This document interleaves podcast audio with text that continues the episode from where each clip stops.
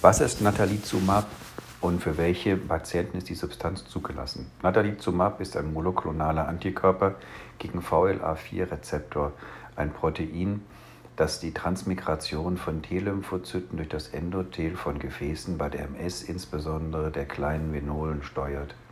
Natalizumab ist ausschließlich zur Behandlung der schubförmigen MS zugelassen. Dabei muss der Patient verschiedene spezifische Kriterien erfüllen.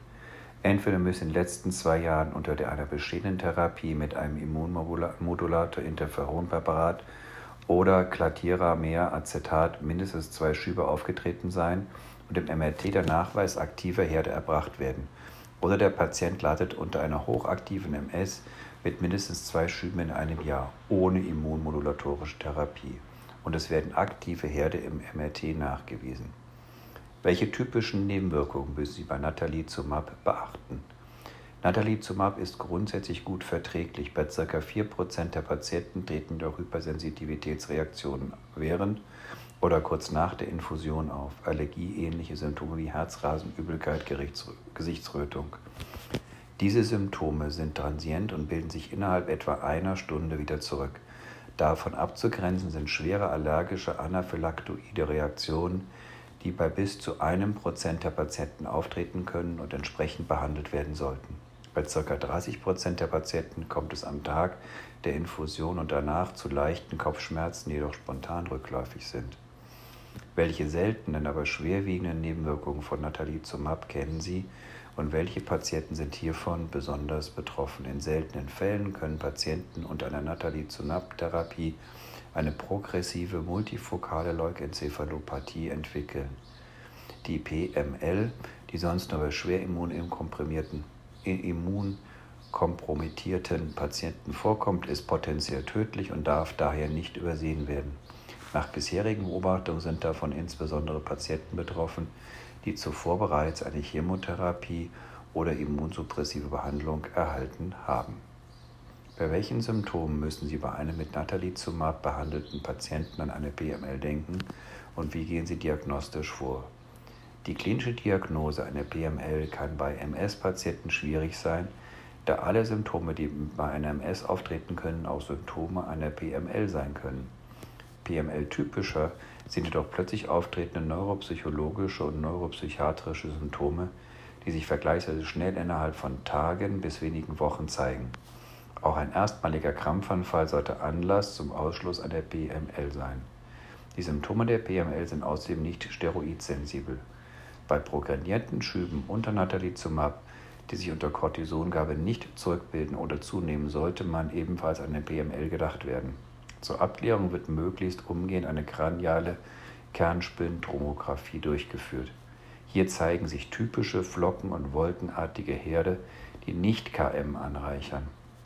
Da die Kernspintomographie nicht immer eindeutig ist, manchmal nur in Verlaufsaufnahmen in kurzer Folge, kann die definitive Bestätigung der BML nur durch Nachweis einer Virus-DNA im Liquor oder durch Hirnbiopsie erfolgen. Wie behandeln Sie einen Patienten mit einer Natalizumab-induzierten BML und welches sekundäre Syndrom kann im Rahmen der Behandlung auftreten? Schon bei Verdacht auf eine BML muss die Therapie mit Natalizumab unterbrochen werden. Beim hochgradigen Verdacht muss der Patient in ein spezialisiertes Zentrum verlegt und möglichst schnell Plasma separiert werden, um einen möglichst hohen Anteil der freien und auch zellgebundenen Natalizumabs herauszuwaschen. Hauptproblem der Behandlung ist das mögliche Auftreten eines immunologischen Rekonstitutionssyndroms IRIS. Hierbei kommt es durch die Plasmapherese zu einer Änderung der Blut-Hirn-Schranke und einem Wiedereinfluten der Viren. Der Patient muss dann sofort erneut mit einem Steroidstoß behandelt werden. Darüber hinaus hat sich das Malariamittel Mefloquin bewährt. Beschreiben Sie den Wirkmechanismus von Fingolimod und dessen wichtigste Nebenwirkung. Fingolimod ist ein sogenanntes Sphingosin-Phosphat-Rezeptormodulator. Sphingosin-Phosphat-Rezeptoren besitzen auf verschiedenen Gewebetypen, insbesondere aber auf lymphatischem Gewebe, kontrollieren und kontrollieren hier die Freisetzung von aktivierten Lymphozyten aus dem lymphatischen Gewebe. Bindet ein Agonist ein, ein SPA auf lymphatischem Gewebe, internalisiert der Rezeptor und blockiert die Lymphozytenfreisetzung.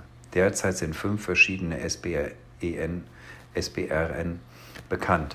Fingolimod gehört zu den unspezifischen Agonisten, besitzt damit auch eine Affinität zu SBRN auf anderen Geweben, insbesondere dem Reizleistungssystem des Herzens, dem Gefäßsystem der Lunge. Typische Nebenwirkungen sind daher Herzfrequenzabfall um 20 bis 30 Prozent zu Beginn der Therapie, Makulaödeme während der fortgesetzten Therapie. Nicht selten kommt es auch zur Reaktivierung persistierender Infektionskrankheiten, insbesondere eines Herpes zoster.